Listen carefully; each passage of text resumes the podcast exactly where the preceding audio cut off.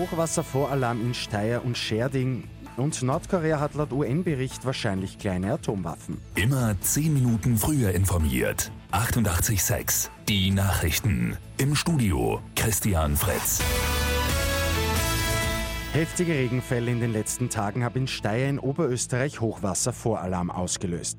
Die Enz nähert sich laut Feuerwehr einem Wasserstand von 5 Metern.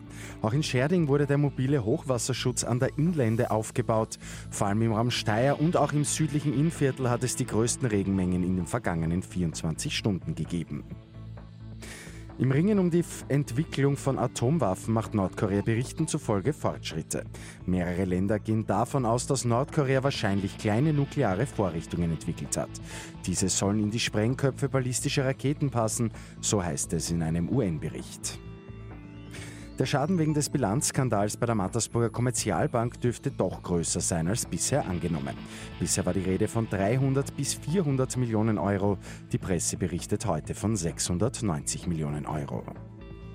Und dank eines riesigen in den Sand gemalten SOS-Hilferufs sind drei vermisste Segler auf einer winzigen Insel im Westpazifik entdeckt worden. Die gute Nachricht zum Schluss. Ein Schiff der australischen Marine sowie Militärflugzeuge aus Australien und den USA haben die Schiffbrüchigen in Mikronesien lokalisiert. Die drei sind in guter Verfassung und bereits von einem Hubschrauber aus mit Lebensmitteln und Wasser versorgt worden. Ein Schiff ist jetzt auf dem Weg, um die Männer abzuholen.